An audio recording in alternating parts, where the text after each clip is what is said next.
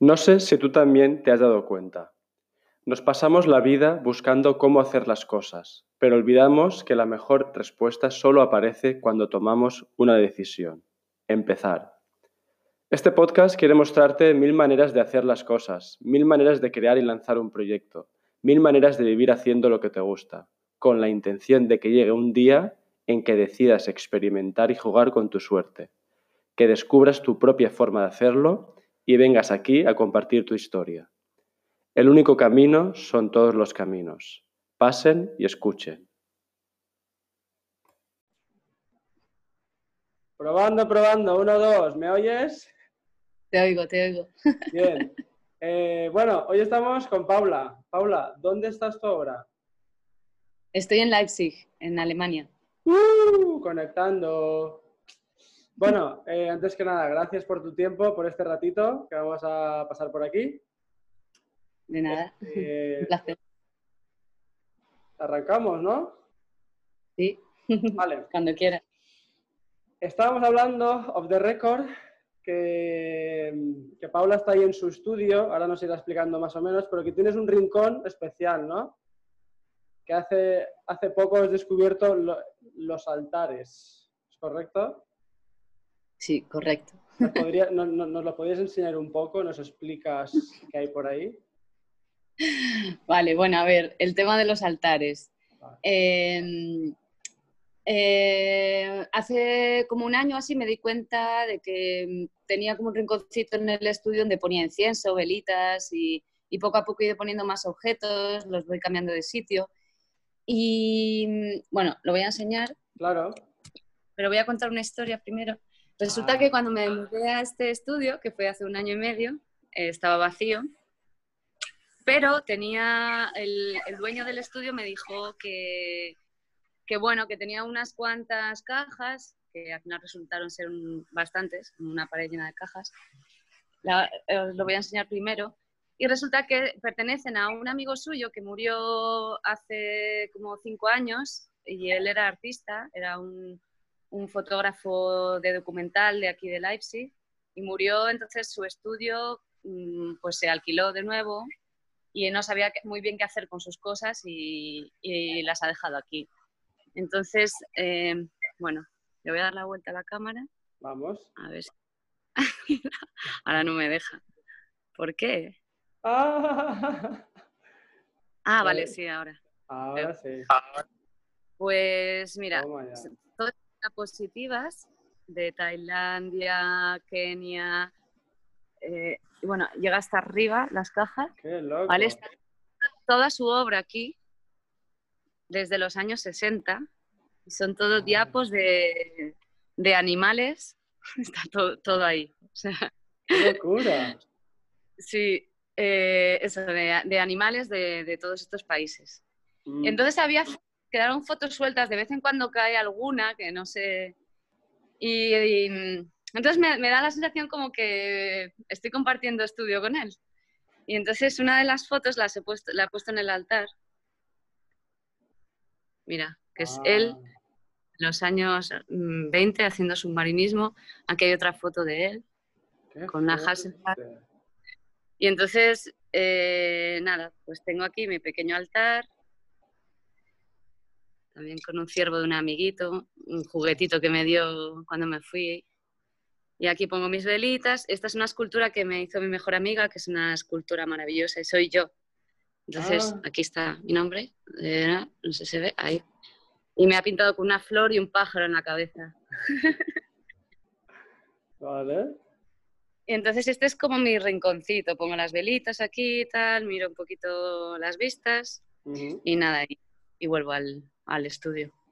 Y estoy trabajando. Estoy trabajando en estos cuadros así grandes, aquí en esta mesa hago collage, eh, hago collages de este tipo y luego los collages se transforman en pinturas. Ostras. Buenísimo, Y- buenísimo. y Bueno. nada, pues este es mi- Bueno, una manera muy, muy, muy diferente de, de- conocerte, de, empezar a conocerte, ¿no? Y, y para que la gente también entienda un poco qué estás haciendo por allá, cuéntame, estás, ¿en qué estás trabajando? ¿En qué andas metida ahora mismo? ¿Qué tipo de proyectos? ¿Cómo, ¿En qué tipo de arte trabajas? Cuéntanos un poco esto, va. Vale, bueno, yo vine aquí hace tres años con una beca de residencias, no sé si conoces un poquito este tipo de becas, pero son como, son eh, espacios que dan oportunidad a artistas a desarrollar su obra en un periodo determinado. Entonces, esta beca era de tres meses y con gente de todas las partes del mundo, o sea, de China, de Estados Unidos, tal hicieron una selección de 12 artistas y hay un gran hermano de artistas. Y entonces luego pues una exposición y tal. Y ya el primer mes, cuando llegué aquí, me enamoré de la ciudad, mm, bueno, por muchas razones que puedo explicar después, pero así resumiendo, me, me, me, encantó y me pareció como... Yo vivía en Coruña por aquel entonces y ya tenía ganas de, de cambiarme de, de, lugar y tenía ganas de irme fuera de España. Alemania me pareció siempre un lugar eh, en el que hay mucho respeto hacia los artistas, hacia el arte, la pintura y, tenía ganas de probar Alemania.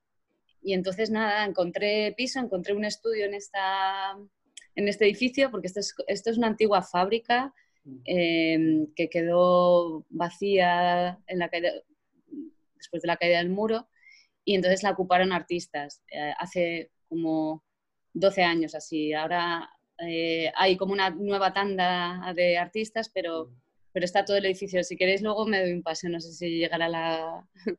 pero es, es impresionante, el sitio es una locura. Mucho miedo por la noche porque es, es eso, techos enormes, pasillos oscuros, muy, muy industrial, muy bonito. Y, y nada, pues decidí venir, quedarme aquí. Y los precios me parecían muy asequibles, era muy parecido, o sea, los alquileres eran tipo lo que estaba pagando en Coruña. O sea, una habitación por 300 mm, euros, muy asequible. El estudio muy barato también y dije, mira, me vengo. Entonces, bueno, el comienzo, o sea, fue Mm, el primer año fue como muy ideal, ¿no? Porque yo vine con ahorros, entonces era como, ah, qué bonito todo, maravilloso, mi bici en Alemania, todo genial, pero ya a los cuatro meses empecé a notar que no, no sabía nada de alemán, yo no, yo no hablaba alemán, hablaba inglés. Y ya pues te quedas, estás como sorda, ¿sabes? Sientes como que no oyes, ¿no? Que, que, que, se te va anulando como el, esa parte del lenguaje porque no te puedes comunicar. Entonces me apunté a clases de alemán y eso fue, es muy, muy, muy complicado, ¿no? Porque, porque es como cuatro, cuatro horas al día durante ocho meses para llegar al B1 y muy agobiante. ¿Y valió la pena o qué? ¿Valió la pena? Sí, bueno, ahora estoy más suelta, ahora sé que no sé nada, pero al menos eh, puedo hablar un poquito y cometer errores y ya eh, creo que iré evolucionando. Pero bueno, que ese tiempo fue complicado, es decir, soy artista, pero estudio alemán, pero no tengo trabajo porque no hablo el idioma. Entonces, bueno, ya pasados dos años y medio así, ya dije, mira, aunque hable un poquito el idioma, no voy a encontrar trabajo de qué. O sea, yo soy pintora y tengo que pintar y esto es un lenguaje, o sea, ya está bien, ¿no? Entonces, un poco me he posicionado los últimos meses ya. Fue como, mira, ni babysitter, ni camarera, ni nada. Yo soy artista y esto es lo que hay. Entonces es como que empecé a tomar más conciencia de, o sea, de, de, mi trabajo y dije, bueno, pues me, me las tengo que ingeniar. Y, llegaste, un poco, llegaste un poco ahí por, por colapso, ¿no? También a veces necesitamos colapsarnos para darnos cuenta de que lo nuestro tiene valor ya de por sí, ¿no? ¿O qué? Sí, total. O sea, ya, ya fue como, ¿qué estoy haciendo? O sea, para hacer de babysitter o de camarera me voy a España que soy muralista. O sea, que ¿sabes? Que puedo ir a los ayuntamientos a, buscar trabajo, puedo hablar, ¿no? Y aquí se me hace complicado, pero también venía buscando otra cosa, o sea, es otro tipo de experiencias, ¿no? Para mí ya es fácil decir, bueno, pues llego a una ciudad, voy a proponer un mural o, o una exposición o cualquier cosa, es fácil para mí hacerlo en España. Quería, yo quería que fuera difícil y, y, lo estás. Buscabas tu propio reto, ¿no? Tu propia manera de superarte. Qué bueno, qué bueno. Sí. Joder. Y eso te motivaba, ese reto, ¿no? De a veces... Sí, a mí me gusta que no sean complicadas. Me gusta me gustan las cosas difíciles, por eso pinto, porque es súper difícil. Pintar lo veo complicadísimo. Y... La verdad es que sí. Y oye, has hablado de pintora, muralista. ¿Puedes concretar un poco más para que la gente te, te, sitúe? ¿Qué tipo de trabajo sueles hacer? Pues es que intento no concretar mucho. O sea, vamos a ver, yo estoy intentando cada vez, o sea, cuanto más tiempo, o sea, cuanto más pasan los años, me doy cuenta de que estoy abriendo más, más puertas. Porque, porque es que yo creo que un artista necesita plan A, B, C, D, E, F, G, todos los planes, todo el abecedario. Cuando falla uno tienes el otro. Cuando, porque es que no puedes ir solamente a un plan. O en mi caso es como me han tirado tantos proyectos, eh, me dicen que no a tantas cosas. O sea, la vida del artista es fracaso todos los días. Es como, ah, bueno, genial. Pero él no lo tiene siempre. Y entonces, bueno, pues ahora para concretar te puedo decir tres cosas. Una, eh, murales. Dos, cuadros. Y tres, eh, retrato. O sea, básicamente estoy haciendo retrato, paisaje y mural por sintetizar así. Fantástico, fantástico, joder, qué bueno. Lo que tú acabas de decir me parece eh, también que esconde un gran aprendizaje, el hecho de tener, de contemplar todos los planes posibles. Cuando tenemos un mm. proyecto, cuando queremos lanzar algo, eh, muchas veces, eh, bueno, aquello de que nos enamoramos de nuestra idea, creemos que tiene que ser la buena, creemos que tiene que salir bien a la primera, y eso es una, es una, total, es una locura total, ¿no? Es decir, durante el camino tú vas a tener que amoldar esa idea y para que sea sostenible muchas veces tenemos que tener ¿no? lo que se llama diversificar diferentes fuentes de proyectos de ingresos. ¿No? De hecho, digamos, apostarlo todo a una carta, a un único tipo de trabajo, a un sueldo, a un tal, es, es muy, mucho más arriesgado, aunque venimos de la mentalidad de que eso es lo seguro. Pero creo que hoy en día lo seguro es precisamente tener muchas opciones. Mm, sí, sí, estoy totalmente de, acuerdo. Eh, me siento mucho más cómoda teniendo muchas opciones y aparte eh, aprendo mucho más, ¿no? O sea, a veces se complica, ¿no? Porque hay encargos que dices, bueno, ¿esto qué es? Por favor, es, muy surrealista, ¿cómo voy a llegar a, a hacer este proyecto, ¿no? Pero pero después eh, te informas, empiezas a darle vueltas y sale, porque, porque es eso, tienes esa flexibilidad para adaptarte a cada proyecto. Y, ¿Te, viene alguno en concreto? ¿Te viene alguno en concreto? ¿Alguna locura de esas? O... Bueno, pues sí, muchas. Pero la última ha sido, que estoy todavía negociando, me contactaron de Greenpeace Leipzig. Digo, joder, qué bien, qué guay, tendrán pasta y tal, genial y no, por lo visto no tienen mucha, eh, que quieren que pinte un mural para apoyar a Hiroshima y Nagasaki. Digo, bueno, venga, ya, lo que me falta. Digo, bueno, pues no sé, o puede hacer una explosión de color. Hostia, ya, ya, ya, claro, claro, madre mía. Claro, yo estoy aquí en mi estudio haciendo un retrato, un encargo, un tal, pintando hard, hard, y me vienen, ahora, Hiroshima y Nagasaki, eh, Greenpeace Leipzig. Digo, bueno, mm, algo genial, algo se ocurrirá. Claro, porque, porque hay una parte, entiendo, ¿eh? pero corrígeme si me equivoco, hay una parte que tienes que investigar, tienes que meterte dentro de, de, lo que ellos quieren transmitir, ¿no? Y luego tú trasladarlo a, tu arte, ¿no? Claro, porque ellos quieren que pinte un mural eh, que hable de la paz en el mundo, paz mundial. Entonces digo, bueno, ¿cómo puedo eh, hablar de la paz mundial? Me decía una, una de, de Greenpeace, me decía, ¿y podrías, espero que no me esté escuchando mucha gente de Greenpeace, pero me decía, ¿podías poner el simbolito de la paz? Digo, pero bueno, por favor, ¿en qué año vivimos? ¿Cómo voy a poner el simbolito de la paz? O la, o la, paloma de Picasso, ¿no? La paloma de Picasso, pero vamos a ver. O sea, si que no sea agresiva, prácticamente es paz. O sea que. Pero no, yo no voy a poner el simbolito de Mercedes, no. Claro, Así que, bueno, eso, que es, es pero me encanta, me encanta que me, cuanto más locas sean las propuestas, más me ponen, o sea, y más le doy al coco, o sea... Qué guay, qué guay. Me gusta mucho. Se, se, nota, se nota y está presente. Eh, oye, una pregunta. Dime. Es un poco típica, pero bueno, tú, tú dime lo que quieras, ¿no? es decir, ¿de dónde nace la, Paula pintora? La Paula que le interesa todo esto del arte, de, los pinceles, de los colores. ¿En qué momento nace? ¿Tú, tú recuerdas alguna anécdota de cómo, descubrirte, cómo descubriste este mundo? No sé.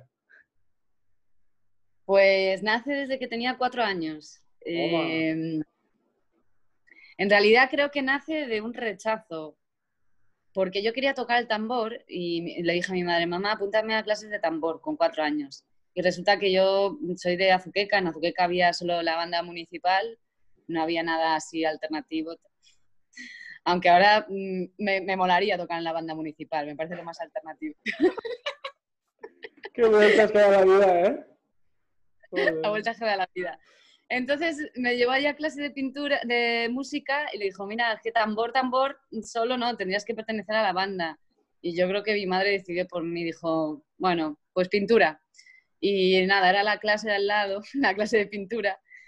Y durante, estuve yendo a clase de pintura desde los 4 a los 16 y todas las tardes coincidía la clase de pintura con la de piano o la de banda y nada, pues siempre pinté con, escuchando la banda y los nuevos músicos practicando en la clase al lado. O sea, que es curioso. Como que Hostia. Mm. Hostia, a mí me recuerda... Dime. No, no, perdón, que, que, me recuerda un poco también a mi historia, de que yo, mi madre me apuntó a música por, porque, porque yo, mientras yo esperaba que ella viniera por mí, pues en vez de esperar fuera en la calle, pues espera haciendo música en una clase. O sea que también súper, súper curioso, ¿no? Qué bueno. Cuenta, cuéntame, ¿qué, ibas a decir? Perdona. No, nada, bueno, no sé, te puedo contar. no sé qué te iba a decir. o sea, que nació un poco el arte, o sea, tu parte, digamos, empezó a despertar ahí más o menos, ¿no? Aunque no, no, lo elegiste, pero luego se convirtió en algo, ¿no? Luego, eh, durante, tu, adolescencia, ¿cómo fue tu, relación con, el arte, con la pintura? ¿Cambió algo? A ver, eh, eso, yo iba a clases de pintura y era como, como algo muy, muy diferente. O sea, los niños en, en los 90, los 80, los niños en los 80, finales de los 80, eh, pues se apuntaban a voleibol, a, pues eso, como Oliver y Benji, Juana Hasuki y todo esto. Eh, que soy muy de los 80. Bueno, pues apuntaban a voleibol, a baloncesto, todo esto.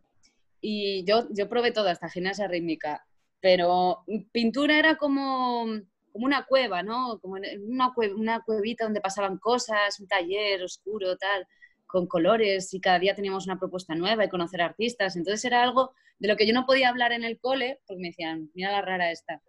Y tampoco ni siquiera en la clase de plástica estaba conectada con, con arte. O sea, yo aprendí más en clases de pintura en el centro cultural que, que en plástica, ¿no? Que era un disparate. Entonces, pues nada, mmm, cuando empecé a ser adolescente seguí con pintura entonces ya se convertía en algo como más, claro, eran muchos años pintando ya y, y luego hice bachillerato de artes. Entonces ya ahí fue como, ahí tuve una ruptura, ¿no? Porque algo que era como mi hobby, eh, de repente podía ser mi trabajo, o podía vivir de ello, o podía hacer mi vida girar, girar en torno a ello. Entonces, ah. yo creo que fue un año muy raro. En primero de bachillerato como que no aceptaba, me decía, mañana tienes que traer un dibujo. Y decía, pues no, ¿sabes? Me rebelé. Eh, no sé, pasé unos años un poco raros. Luego la universidad, entré en Bellas Artes. Que parecía tan difícil, ¿no? Pues entré y, y, no, no, no entendía muy bien cómo ese hobby eh, podía ser mi vida, ¿no? Y, no sé, la educación de la universidad tan competitiva, tan, ah, tienes que ser mejor y pintar, me pareció un poco agresivo todos esos años. Y no, y ¿Y no, ¿Y no tuviste algún referente en esa época que, que, que te inspirara a otra cosa? ¿O fue, no, yo, más tarde?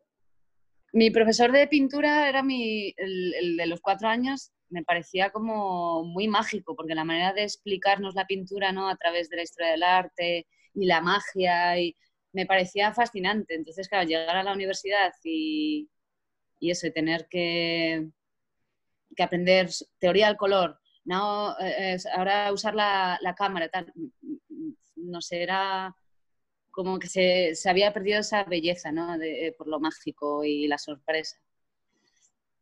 Pero bueno. Y la pregunta ahora es clave, es ¿cómo recuperaste esa magia entonces? Pues separándome de, la escuela, de la universidad. y, volviendo, y, volviendo, perdona, a la cueva esa que hablabas cuando eras pequeña, ¿no? Es que eso me parece brutal, este concepto de esa cueva donde, donde nos sentimos nosotros, lo que somos, ¿no? Mm. Joder. Total.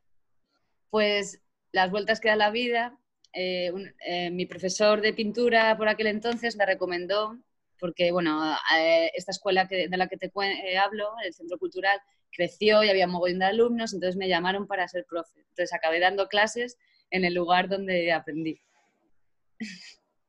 Seis años estuve dando clases. Total. Ya había terminado Bellas Artes, empecé a estudiar ilustración porque decía, bueno, sí, Bellas Artes, pero es que yo no, no, tengo, no vengo de familia de pasta, no tengo contactos, no, era, no entendía muy bien el mundo del arte, me pareció un mundo muy oscuro, no tiene nada que ver con la cueva esa tan bonita, sino muy oscuro. Y no encajaba muy bien, entonces me metí en ilustración porque pensé que igual podía trabajar desde casa con mi, mi ordenador y tal pero luego después tampoco me gustó. Entonces, en todo ese tiempo que seguía formándome y seguía, y, seguía dando clases a, esos alumnos que eran como yo de pequeña, pues poco a poco me, empecé a separar ¿no? de, todo eso, ¿no? de todo ese aprendizaje, o sea, en el que tenía que hacer una selección. Y luego empecé como a viajar más, eh, empecé a irme, pues eso, gracias a residencias de artistas o talleres, eh, después hice mucho grabado y hacía mucho grabado en metal, en, en madera, en tal. Y, gracias a esto, pues pude viajar muchísimo. Pues eso, India, México, Croacia. Ah, sí, pero a, través de, residencias o, ya era trabajo. Eran residencias, te daban la oportunidad de, de, trabajar en el taller y hacer una edición y, y nada, pues eso, en algunas pagas, en algunas no. Pero bueno, gracias a eso como que pude formarme más y sentir eh, lo que era ser creadora en, en, otros países, ¿no? Hacer exposiciones en otros lugares y, y descubrir, ¿no? Entonces ya ahí ya es como, ya llegó 2013 y dije, bueno, ya me voy. Yo estaba viviendo en Madrid, estuve 12 años viviendo allí y estoy trabajando en este centro cultural. Y ya en 2013 me dieron una beca a Florencia, dije, lo dejo todo, me voy. Entonces ahí es como, yo tenía 29 creo. Y empezó como, como otra vida, ¿no? Como, bueno, ahora yo decido, y si me quiero ir a vivir a Florencia, me voy. Si ahora me quiero ir a... Entonces fui, fui moviéndome de una manera muy intuitiva. Eh, Luego acabé en Galicia, después de Florencia me fui a Galicia, estuve cuatro años, empecé a pintar murales, dejé el grabado. ¿Los murales es lo que te refieres ya a nivel en la calle? Eh, sí. Vale. Interiores también, algunos espacios interiores, pero, pero la mayoría en la calle, con grúa. Vale. Eh, otro formato, o sea, pasé de la miniatura al formato gigante. Hostia, me, interesa mucho lo que dices de esa, del moverte por la intuición, ¿no? Eh, vale, ¿cómo, claro, ¿cómo llegas a moverte por la intuición? Es decir, ¿tenías una creencia súper firme de que tenías una confianza plena en ti, en lo que tú, lo que tú sabías hacer? Eh, ¿Convivía esa confianza con miedos, con inseguridades? No sé, ¿cómo es ese moverse por la intuición? Que me parece como algo muy, desde, un, desde un sitio muy libre, ¿no? Pues mira, yo creo que para moverte con intuición has de tener como la mochila muy, una mochila pequeña para ir holgado, ¿no? Mm. Entonces creo que esos años antes de tomar esa decisión de dejar Madrid, yo tenía mi pareja, tenía mi bueno, piso compartido, lo que fuera, mi estudio, tal. Entonces tuve que cerrar todo, o sea, dije, la única manera que veo de poder tomar decisiones que no afecten a otra persona y que poder sentirme libre y bien es cerrar todo, todo esto, ¿no? Entonces fue duro, ¿no? Porque eran decisiones muy, ah, no las quiero llamar impulsivas porque es una palabra negativa, pero ¿cómo, ¿cuál sería la palabra para, esto? Eh, ¿Emocionantes? emocionantes, emocionantes, directas. No, para mí impulsivo no, no es negativo necesariamente, es... O sea, que, que, no había mucha reflexión detrás, ¿te refieres? Simplemente actuabas por... Con, pulso, ¿no? Como, venga, ya, pum, pum, pum, recojo mis cosas y chao. Entonces, para llegar a ese, a ese punto sí que tuve que dejar relaciones, eh, terminar amistades en muchas ocasiones, pero yo lo o sea, siempre lo he tenido muy claro. O sea, si no estoy bien aquí, me, eh, yo acompaño a mi pintura, no la pintura me acompaña a mí. O sea, yo soy la acompañante de la pintura, por así decirlo. Y siento como que la pintura que ya, ya llevo haciendo desde hace muchos años ya existe y yo la voy, voy trabajando, voy mejorando ese, esa pintura con los años. Entonces yo, tengo que ir donde me lleve, o sea, no, no, puedo, no podía quedarme en Madrid. A mí Madrid me... Siempre tenía que estar ingeniándomelas para alquilar mi piso, irme a una beca, no sé cuántos, y yo, decía, pero Jolins, es que si tuviese un piso más barato, pues ya está, pago mi piso, pero claro, un piso de mil euros, ¿cómo, cómo se hace? O sea, tengo que ganar tres mil euros y yo no, no puedo, o sea, no, no... Entonces todo empieza como plan, o sea, em, ¿cómo se dice? Como eh, aceptando que soy pobre, decir, soy súper pobre. O sea, vamos, que lo que cobro me lo gasto en el alquiler. Y eso no es tener vida, o sea, no, eso no es calidad de vida. Eso es estar en una prisión. Y era como me sentía en Madrid.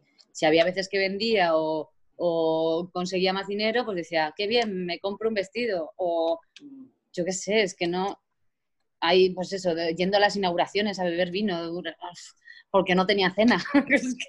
es, que, penurias muchísimas, muchísimas. Ya ves, Pero Es, que cuando estás feliz o, o sea, mm, estás contento con lo que haces, es que hay cosas que pasan a otro plano.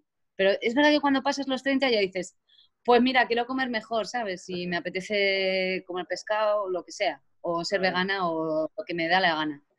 Pero, jolín, en Madrid no lo veía posible. No. Y entonces nada, pues en Galicia descubrí que se podía vivir mucho mejor, más barato y bueno, hacer otro tipo de cosas, ¿no? A lo mejor no estabas en una galería en el centro de Madrid, pero, pero tenía un estudio maravilloso y alumnos divinos y, me pintaba un mural de 100 metros y, era feliz. Me gusta mucho la idea que dices de, ¿no? de que la pintura te, te llevaba un poco. Es, es, curioso esto, es como si muchas veces nuestras ideas o proyectos, como si tuvieran una inteligencia ¿no? de por sí, que nos van hablando, ¿no? nos van guiando de alguna manera. Eso me parece muy, muy interesante y bonito, ¿no? porque a veces en el proceso siento que hay que dejar, dejar ir, ¿no? dejar que tu obra en este caso, ¿no? O tu proyecto también te hable y a ver qué, qué es lo que quiere decirte. No siempre tú imponer lo que tú crees que debe ser lo correcto o lo mejor en este momento. A veces no, no lo sabemos. Sí, es que parece que solo hay como una manera de hacer las cosas, que es lo que hablábamos antes, ¿no? Pero hay muchas. Entonces, eh, sobre todo en el mundo del arte, yo, yo, creo la música, ¿no? Muchas veces nos comparamos con gente que vemos en la tele o en medios, ¿no? Que, que pensamos que les va bien. Y entonces parece que queremos hacer lo mismo que esas personas. Pero es que no somos esas personas, quiero decir, pues a esta persona le funciona esto, genial. Pero creo que es importante darse cuenta de cómo es uno mismo y decir, bueno, pues a ver, ¿cuáles son mis superpoderes? Pues esos superpoderes tengo que desarrollarlos y, tengo que ser fiel un poco a, mi historia, a mi trabajo y, y, hay personas que lo hacen en un año y otras personas que necesitan toda la vida. Y que, y que muchas veces, lo que, lo que, decías antes de la riqueza y la pobreza, ¿no? Muchas veces la, la, riqueza no es acumular dinero, es tener una vida equilibrada, ¿no? Con, con, tus tiempos, con tus, también que cubras tus necesidades, eh, ¿no? Es una calidad, esa, esa, calidad de vida que tú comentabas. Mm, sí, que no solamente comer rico, sino es eso, decir, pues no me siento mal pagando, no estoy pagando mil euros de alquiler, es que no, no quiero pagar eso, no quiero que los pisos valgan eso pues me voy al campo y pago 300 y tengo más espacio. Y para mí el tener espacio es calidad de vida, ¿no? Buenísimo. Tener un taller es esencial porque tengo mi espacio, tengo mi lugar de creación. Aunque pinte un cuadro al año, pero voy todos los días a un sitio en el que eh, estoy conmigo misma y estoy creando, generando proyectos, imágenes que, que en un futuro serán otra cosa. Y eh, hablando un poco de la pobreza y el arte que, ha sacado el tema, eh, bueno, ¿cómo has sido tú un poco saltando estos baches de, la pobreza? O, digamos, ¿cómo has ido creando tu propio concepto de riqueza? Hmm, sí, total, porque yo me considero millonaria, o sea, no... No, no, bueno, es que es, muy subjetivo, ¿no? Por eso. ¿Cómo has ido creando tu propio, sí, tu propio bienestar o riqueza, llámalo como quieras? Bueno, pues eso. Eh, uno, de, uno de los puntos fundamentales era para mí estar en otro país y, ampliar el espectro, ¿no? Conocer a más gente, em, tener eh, puntos de encuentro en otros, en otros lugares del globo, ¿no? Decir, no solamente existe Madrid, ¿no? Una vez que ya abro eh, el abanico, pues ya descubro que hay gente en otros lugares que, que son compatibles también con mi, con mi, arte. Para mí eso era calidad de vida, el hacer relaciones en otras partes del mundo. Luego, pues comer bien, por supuesto, y, y, eso, dedicarle tiempo a la cocina, a descubrir eh, alimentos nuevos y escucharme escuchar mi cuerpo, ¿no? Aunque, bueno, estoy en ese proceso todavía. Y, y después eso, tener un taller y poder invertir mi tiempo y mi dinero en, en, en, la pintura. Y luego, pues después, estar en una ciudad como esta, ¿no? Que, que cojo la bicicleta, que voy en bicicleta. O sea, para mí eso es una, una, de las razones por las que estoy aquí, es la bicicleta. O sea, desplazarme en bicicleta para mí es un lujo, es, un, es algo cuando voy a España digo, ya me quedo, tengo que coger el metro, no, ¿dónde está mi bicicleta? y, y es atravesar un bosque todos los días me parece pues tener calidad de vida. O sea, si tuviese el mar también como lo tenía estando en Galicia, me parece. Eso. Me parecía también calidad de vida, pero es que no hay muchas cosas, ¿no? cuidar la relación. Eh, otra cosa que me parece también muy importante, que con el paso de los años he ido aprendiendo, es eh, elegir a las personas ¿no? que, adecuadas para compartir tu tiempo. Eso antes no lo sabía. Yo decía que sí a, todo a todo. Sí, sí, sí, sí, sí. Todo el mundo, ¡ay, todo el mundo es maravilloso! Entonces te vas dando cuenta con los años que pues esa persona no, no te interesa para nada y esa otra tampoco. Y, y, eso, aprender a decir que no, me parece que, que es algo que, que tiene que ver mucho con el aprendizaje de estos años y también me lo llevo al arte, ¿no? Es decir, pues hay propuestas que no, que no me apetece hacer esto. Y decir, pues no, no, no tengo por qué decir sí a todo porque soy pobre. Esto, por esto no paso, ¿sabes? Qué bueno, qué bueno. Y, entonces el saber que no es muy, muy importante para mí. Perdón. ¿Cómo, ¿Cómo, no, ahora que hablas de esto, ¿no? De decir que no, entonces, ¿cómo generas tu trabajo, ¿no? ¿O a qué dices que sí? Mm, digo que sí. Para empezar, hay como tres cosas fundamentales, o dos, no sé. Una es la propuesta económica, ¿no? Que, que bueno, te tengo que decir que hay cosas que hago gratis, pero hago selección también. Digo, a ver, lista de cosas gratis y elijo una al mes o una cada dos meses, según me apetezca. Y digo, pues esta la voy a hacer porque me apetece. Es que según si me apetece o no. Y, si, y es eso o me da buen rollo. Entonces, eso, la, parte económica, luego está la parte de personas, o sea, para, quién, o sea, quién es em, la persona que me propone las cosas. Y ya está, yo creo que es más o menos. tercera, ¿no? O no, o es... claro. Es, que te he dicho así al azar, digo, tres por lo menos. Qué bueno, yo eh, me, pues resueno mucho con lo que dices, ¿no? Evidentemente tiene, que haber esa recompensa por lo que tú vas a dar, ¿no? Que esté equilibrado, esa recompensa, pero luego evidentemente las personas, es decir, esa relación, ese feeling, ¿no? Esa química, que el proyecto, ¿no? También te, te, te, alimente también, ¿no? Te inspire. Un poco eso, ¿no? Basta personas. Sí, es que es eso. Hay, personas o instituciones o grupos, asociaciones, tal, que, pues eso, igual no te pueden aportar nada a nivel económico, pero te aportan pues otro tipo de conocimientos. Entonces, ahí pues sí que me interesa, o promoción, o... Vale. Es que depende, depende de mucho. Es como poner todo en la balanza y ver el tiempo o el mes en el que estás y decir, bueno, pues puedo, no puedo hacerlo ahora, pero el mes que viene sí, o... Tenemos ya tres, las tres P's. Pasta, personas, promoción. Bien, joder, ha costado. Ha costado, ¿eh? Vale. Oye, voy a hacerte una pregunta un poco, un poco más profunda, ¿o no? No, pero, a ver, Paula, tú ya sabes que en este camino hay momentos difíciles. Hay momentos que la cosa se va a poner chunga, ¿no? Entonces, en esos momentos, ¿a qué se coge Paula? ¿A qué idea o a qué creencia o a qué, no sé, o Espíritu Santo? ¿A qué, a, qué te coges cuando las cosas mm, no van del todo guay?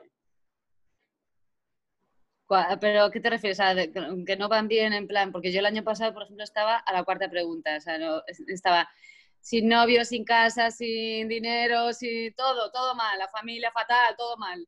O sea, pasé como una época... Pues apago la vela.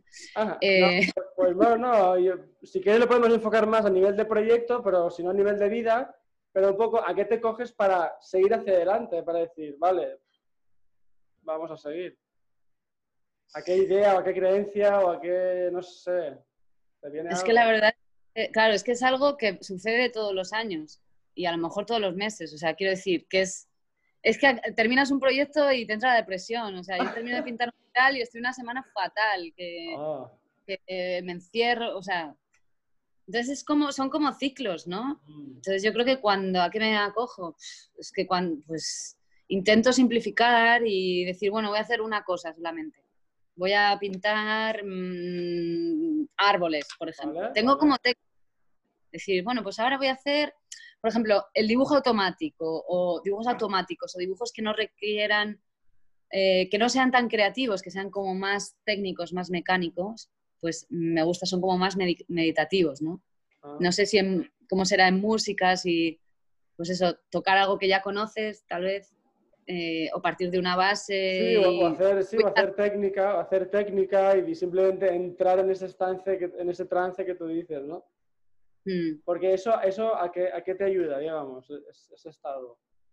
Me ayuda a estabilizar mi mente, ¿sabes? Mm. Cuando tengo altibajos, ¿no? Decir, ¡ah! La vida es una mierda, no voy a ganar, no. Ya es que me pasa todos los años, ¿eh? Digo, digo, ¡ay! No voy a tener ningún encargo. Yo llamo a mi mejor amiga, mi amiga Sue, que también es artista. Sue, me dice, no te preocupes, acuérdate que siempre pasa, que esto es un bajón. Y ya, ah, vale, vale, es verdad, es verdad. Entonces me acojo a la amistad y a, pues eso, mi, mi, amiga, mi mejor amiga que está ahí en Berlín, que nos vemos de vez en cuando y nos apoyamos y ella tiene los mismos problemas. Es como, ay, que me han publicado en un periódico tal, y al mes siguiente, ay, llevo un mes sin publicar. Entonces hay como que recordar, me gusta mucho escribir diarios porque miro cómo estaba hace un año o hace dos, digo, pues estaba igual, es que es lo mismo, es exactamente lo mismo es el mismo bajón. Se hablan de las mismas cosas. Es que soy muy, mal artista, es que no me pasa tal. Y nada, de repente te llega un encargo al día siguiente y ya se te ha olvidado. Se, te olvida. Qué bueno. Entonces me encanta mucho, ¿no? Y de hecho en ti, eh, de, todo este rato que estamos hablando, se, percibe eso, ¿no? Que lo cíclico está súper presente, ¿no? Sí, Sí, tengo muy presente que soy mujer, que tengo la regla todos los meses. sí, es que, es, que todo es cíclico. Total, total. Bueno, pues vamos a hacer otro, otro ciclo de, las tres P's, va, a ver si te viene otras tres. Eh, ¿qué, tres, en todo este proceso, este tiempo que llevas haciendo tus proyectos y, bueno, y, generando arte, eh, ¿qué tres retos o aprendizajes, no sé, te, puedes llevar de, todo este proceso? Que recuerdes ahora. Mm, tres aprendizajes, tres retos. Qué difícil. Aprendizaje. A ver, me, has contado muchas cosas ya, ya, y aprendizajes y tal. Entonces, si, si te viene otro nuevo, alguna otra cosa. Me has hablado de, la importancia de, aligerar el equipaje, de rodearte de la gente importante, de, la, de saber decir que no, ¿no? También. Me has hablado de, esas técnicas meditativas que te ayudan en lo cíclico. No sé si, si te viene alguna sí. A ver, es que esta es un poco más de lo mismo, pero es la, calma y paciencia, o sea, la paciencia. Venga, sí esté. Ah, vale, vale. Seguimos con la P. Eh, la paciencia, que, es, creo que es fundamental a la hora de crear. O sea, si no tienes paciencia, eso a mí se me agota muchas veces, pero, pero bueno, es que hay que tener paciencia porque nada surge de la nada. Eh, hay que trabajar mucho y no hay tiempo. O sea, no hay tiempo establecido para la creación. O sea, pasa cuando pasa y, y ya está. Mm. Y, paciencia, pasta, personas, promoción. Va, una P, una P. Paula. La P de Paula. La madre que te parió. Bueno, eh, vamos a seguir, va. Con otra preguntita más. Muchas veces eh, digamos que, claro, la imagen principal eres tú, ¿no? De, tu proyecto, porque en este caso eres tú la que, la que hace las obras y, los encargos. Pero también sabes que alrededor nuestra hay muchas personas que han colaborado de alguna manera para que, ¿no? para que tú puedas seguir hacia adelante, para que, para que tú puedas tirar, tirar el proyecto y salga bien, para que tú puedas estar ahora allí ¿no? en ese estudio pintando. ¿Te vienen algunas personas que tú crees que hayan colaborado de alguna manera en tu camino? Pues seguimos con la P de padre.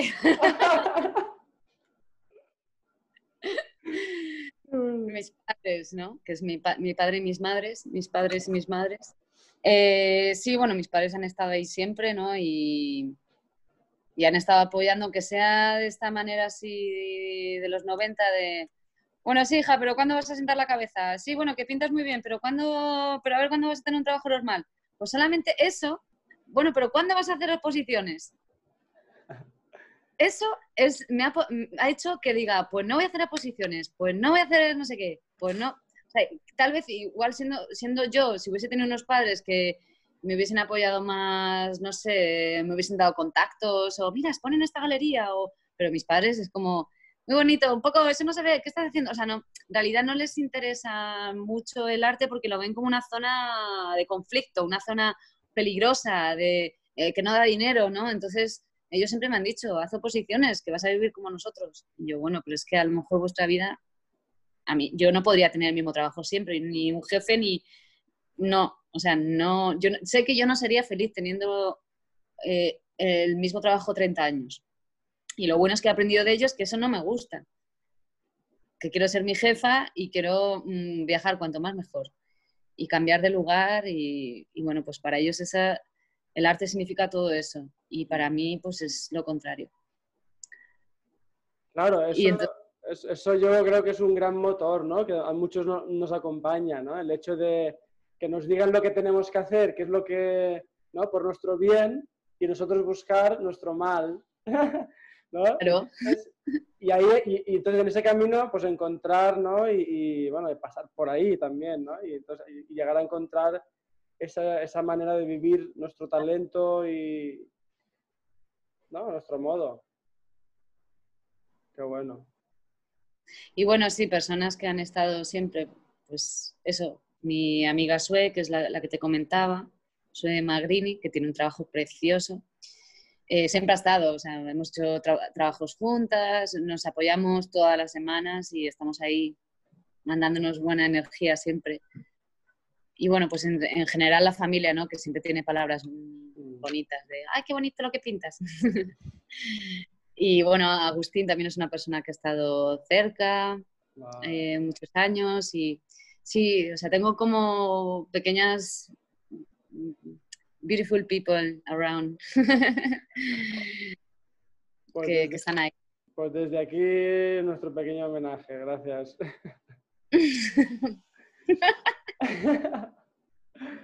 Eh, vale, oye. A ver por dónde voy ahora. A ver. em,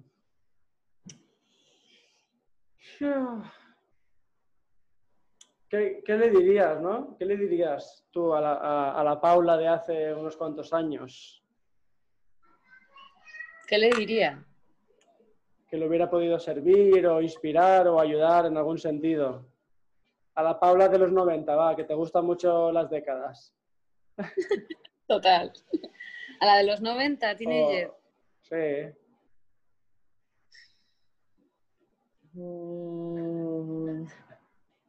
Jolín, a la de los 90. Es que yo era un poco como punk.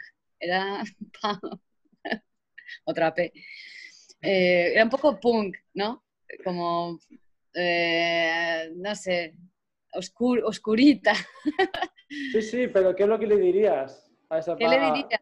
Digo, digo a esa Paula como así, a esa generación, por decir algo.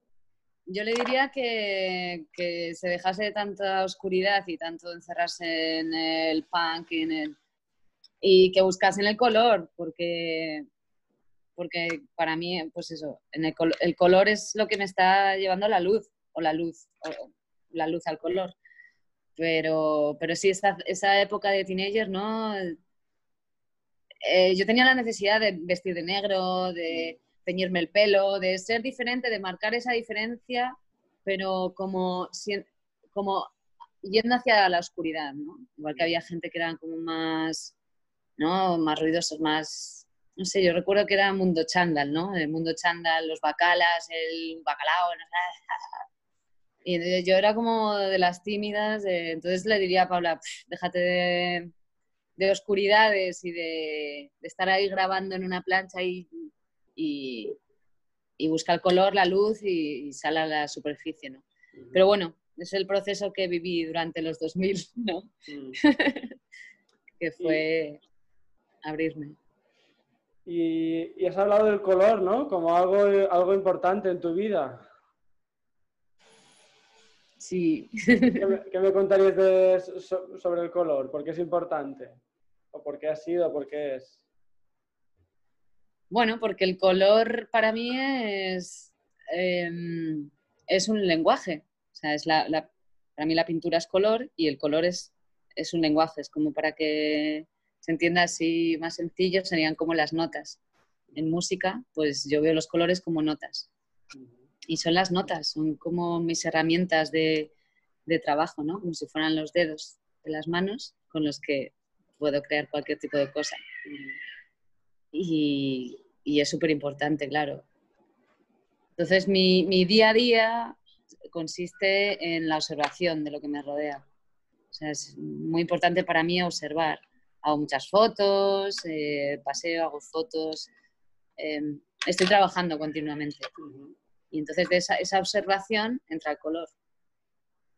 Y entonces el pensar cómo traducir esa observación de la realidad a la pintura, pues ahí está, ahí está el juego, el- la magia de la que te hablaba antes. Claro, digamos que tú haces de mediadora, ¿no? Entre esa observación, lo que captas de la realidad y luego lo que termina siendo en- pintado en un cuadro, tú, tú eres la que media y haces esta traducción, ¿no? Podría ser.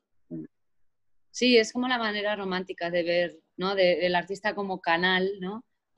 Pero una vez que sí que eres el canal para transmitir, pero una vez que ya tienes las herramientas, como que ya cambia el juego, ¿no? Eh, no, no solamente eres canal, sino, sino que ejecutas de alguna manera, decir, bueno, pues con esto voy a hacer esto. Ya, ya, ya, ya, ya. Canal es más amplio, o sea, a veces sí que dejo pasar mucho, o sea, dejo mucho de mí, otras veces menos, Vale. Pero no, no sé si me explico bien. Sí. Ostras. Oye, ¿por qué, por qué es importante que la gente se exprese, que la gente cree, que la gente invente cosas? ¿Por qué es importante? Sí. Ay, Ay, se me ha colado una llamada. ¿Me ves? sí, No ahora te sí. veo yo. Bien, perfecto. Eh, perdona. Eh, ¿Por qué es importante que la gente eh, se exprese? A ver, again. Mira que le he dicho que tenía una... bueno, el riguroso directo. Bueno, eh, creo que es esencial. O sea, no es que sea importante, es que es básico, es fundamental. Es, eh, si no te expresas, eh, lo, se te queda dentro y eso se transforma y se genera un cáncer, así de claro. O sea, no. Creo como que. Joder, parezco la Antonia que hablando. Es que te va a entrar un cáncer si no te expresas. pues sí, sí, lo creo. Vale, vale. O sea, que es, esencial expresarse. Mm. Sí, y que hay muy pocos medios para, mm. para hacerlo, ¿no? O sea, Parece que si te expresas con la música ya tienes que ser músico. No, no tienes por qué ser músico, pero te puedes expresar con la música. La pintura igual. No tienes por qué dedicarte a ello de manera profesional, pero puedes hacerlo como, como un hobby, como... Es que sin llamarlo hobby, no, no habría que llamarlo hobby. Mi hobby es pintar. No, exprésate. Eh, igual que hacen los niños cuando son pequeños, pues que les ves pintando y dices, ah, puedes ver que sus padres se han separado, que la hermana mayor, eh, bueno, millones de historias, y lo ves en las pinturas de los niños, ¿no? Se están expresando, están utilizando la pintura como, como, herramienta para expresarse. Mm. Pero cuando nos hacemos mayores ya dejamos de usar esa herramienta y ya no usamos ninguna. Que bueno, que sí, ahora usamos pues eso, el ir a un bar a tomar cervezas y expresarte con tus amigos, que me parece bien, pero... Es otro tipo de arte barístico. Sí. pero bueno, es interesante lo que dices, porque hay maneras de, expresarse, de evadirse, ¿no? Más sanas, y, creo que el arte puede aportar mucho en este sentido, ¿no? Y, otras maneras de evadirnos que nos desconectan de eso que tú hablabas, de, esas historias, de, los, de, las, de las emociones que nos atraviesan ahora en este momento, ¿no? Y que, y que simplemente cuando te expresas salen, pues conforme, ¿no? Encuentran una, no sé, para mí, una manera de un canal, una manera de, canalizar muy, muy, muy normal, muy cotidiana. No, no, hay que darle ningún nivel a esto, ¿no? Lo que tú dices, ¿no? Que esto es, esto es accesible a cualquier persona y es, y es, totalmente cotidiano. Claro, es que el, el, problema está cuando se ponen, se ponen como etiquetas a las cosas, es decir, si cada vez que toca, eh, coges un instrumento o pintas un cuadro, siempre hay alguien que te va a decir, cuidado a ver si te vas a hacer famoso. ¿Famoso de qué? ¿Famoso de qué? ¿De qué? ¿Cómo que famoso? Famosa. O sea, es que no es el, eh, el objetivo no es llegar a ser famoso. O sea, el objetivo es expresarse, el proceso, el, eh, lo que puedas descubrir mediante ese mecanismo de, o sea, esas herramientas, ¿no? Por así decirlo. Que veo que tienes herramientas ahí en la estantería. Mis libros y cosas, sí, sí. Los tools. Pues creo que sí, son, son herramientas para, para, para, expresarse, pero no deberíamos olvidarnos un poco de los objetivos, ¿no? Del decir, pues voy a llegar a esto. creo que es muy bonito el proceso de, de observar qué sucede, ¿no? Con, con, lo que estás trabajando. Pero claro, luego volviendo a las, tres, a las 200 P's, es como, puedes hacer esto cuando tienes pasta. ya se me han olvidado. cuando tienes dinero, cuando. Eh, pasta, personas, promoción, eh, todo esto. Claro. Entonces dices, a ver, voy a investigar a ver qué pasa con, con esto y con lo otro, tal. Es, es, verdad, es verdad lo que dices, que evidentemente que hay que, hay, primero hay que resolver ¿no? lo básico y las necesidades básicas pero que esto me lo encuentro mucho, ¿no? Que en el proceso mucha gente ya quiere ir al resultado y no, y no ama por igual el proceso. Y, y, realmente el, el, proceso es lo que te va a hacer disfrutar. Si tú no disfrutas del proceso, cuando llegues a ese resultado, te vas a ver, es un sabor amargo. Mm, total. Entonces, y, y también voy, voy, a poner en duda, ¿no? De qué va antes para conseguir un poco esa pasta. No sé si va antes creo, el resultado del proceso, si, bueno, creo que si nos centramos en el, si disfrutamos de algo, creo que la pasta, no sé por qué, mi sensación, creo que, que va a llegar por, porque estás disfrutando, estás disfrutando, estás haciendo algo desde el placer. Sí, sí, total. Eh, a mí me ha llegado también en momentos que no me lo esperaba, ¿no? Y cuando tomo decisiones más de manera intuitiva y con, eh, con esa, ese pálpito, ¿no? Que sientes que creo que tengo que hacer esto, lo haces, ¿no? Y, y ahí está, ahí está. Claro, tía, claro. Qué bueno. Es que siempre te puedo, te puedo eh, hacer la lista de todas las veces que he dicho, creo que voy a hacer esto y que además no lo comentas con nadie. que dices, mira, lo voy a hacer, me voy a donde sea y lo hago y, ya. Y ahí surgen los mejores proyectos y las mejores aventuras. Qué bueno. Sí. Qué guay. Oye. Fue como cuando os conocí, ¿no? A vosotros. Que Mm. fue como...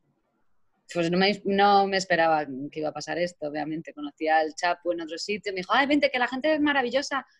Y me dijo, vas a alucinar con la gente. Y dije, pues venga. Claro.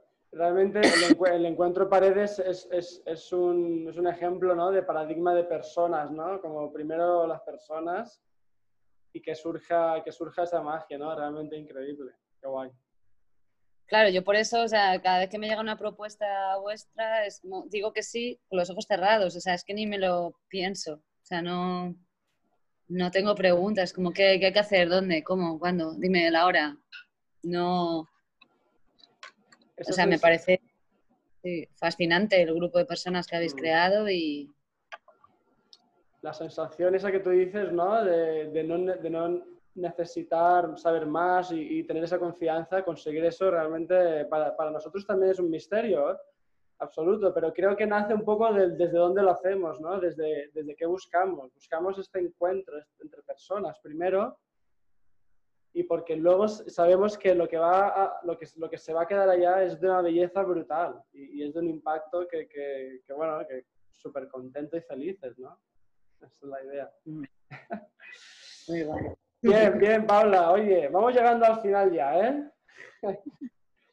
Eh, hemos dicho un montón de cosas, madre mía. Luego para resumir aquí.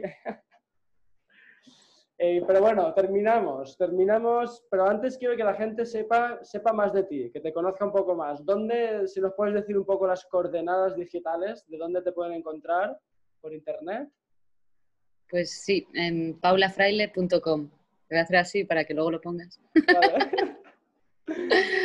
Pa- paulafraile.com. Vale. Y luego en redes también, ¿no? ¿Dónde? En Instagram, Paula Fraile, barra baja, y en Facebook, Paula Fraile. Creo que hay una otra chica que se llama Paula Fraile, me está costando posicionarme porque es una... Me parece que da las noticias de la sexta, puede ser, no sé. No lo sé, pero estamos ahí las dos. Qué bueno, qué bueno. Oye, sí, por favor, entrad en su página web y redes sociales y flipad de su arte, de, de lo que hace, que es tremendísimo. Oye, eh, ¿quieres que te pregunte algo más? ¿Me he dejado algo? ¿Quieres, que quieres rematar con una frase? Pues no sé, no sé muy de frases. ¿Y de qué eres? Pues pinta, pinta algo. O enséñame si quieres saber un poco el estudio o qué, o qué tienes por ahí. Va, enséñame algo. Venga, va, a ver qué te enseño. Va. Te voy a enseñar una jungla. Ole. Este es un- una jungla que pinté antes de la pandemia Va. y se ve con luz negra, o sea, se ve como un poquito en 3D. ¿Qué dices? Es que estoy trabajando con luz negra ahora. A ver si puedo enchufarla en algún sitio. Pero ¿y Bueno. eso, eso qué significa para los que no sabemos? Pues es, a ver. A ver, estoy trabajando con pigmentos fosforescentes Ah, buenísimo. Que lucen en la oscuridad. Y entonces para, a ver, ¿dónde lo tengo? Vale, algunos de ellos se ven con luz negra, ultravioleta. Es, a ver, mira, voy a dar la vuelta a la cámara todo el rato y así... Vale, perfecto. Veo que la luz y los colores es lo tuyo, ¿eh? Sí, esta es la luz, Va. ¿vale? ¿Ves? El pigmento cambia. Entonces se ve diferente. Hombre, claro. Entonces, bueno, ay, es que no me van a llegar los cuadros. Este, por ejemplo, ¿vale? Que son unas manchas que estoy trabajando, son unas pruebas. Vale. Eh. Ole, ole, ole, ole. Claro. O sea, se aviva, Esa- mucho, se, se aviva mucho el color, ¿no? Sale muy potente. Sí, eh, y este, por ejemplo, este azul no existe, o sea, es transparente. Vale. Como crear dos imágenes en una, ¿vale? Ya, qué bueno. Entonces, en este cuadro, por ejemplo, que te- me alejo para que veas el tamaño, Vale. eh, la zona de las plantas eh, se ve en la oscuridad y luego, pues, todas estas capas, por ejemplo, está gris, Hostia. queda en otro plano.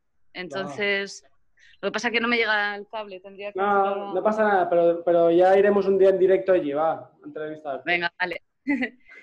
Nada, en, en este estoy empezando a manchar con, con estos colores que te cuento. Mm, Eh, luego hay zonas, eso, si te acercas, o sea, hay como varias dimensiones, ¿no? Vale. Y después trabajaré con, con otras imágenes encima, que son las que trabajo con collage por aquí, Vale. ¿vale? O sea, tú, tú, tú- Esta estructura, ¿vale? luego la pongo, o sea, quedaría como, a ver, no sé Pero cómo te lo funcionas con, con diferentes texturas, entonces, con capas. Sí, sí, sí. Vale, buenísimo. Esta, por ejemplo, iría así, como para que te la imagines, ¿no? Ah, Entonces lo voy a pintar encima y dejaré como esas zonas en fosforito. Qué loco. Ahí voy componiendo. En- Pero entonces, entonces de, de ese cuadro solo, solo se verán esa- esas dos líneas que me has enseñado. Sí, por ejemplo, es un Qué ejemplo, bueno. no sé. Ya, ya, ya, todavía ya. no. Pero bueno, por ejemplo, este otro, estos son más chiquititos. Mm, Esto, por ejemplo, todo alrededor se ve eh, fosforescente y toda esta zona queda opaca, ¿no? Qué bueno. Igual. En este pasa lo mismo. Este, a ver, que se me va a caer el móvil porque A ver, poco Ahora. a poco, ¿eh?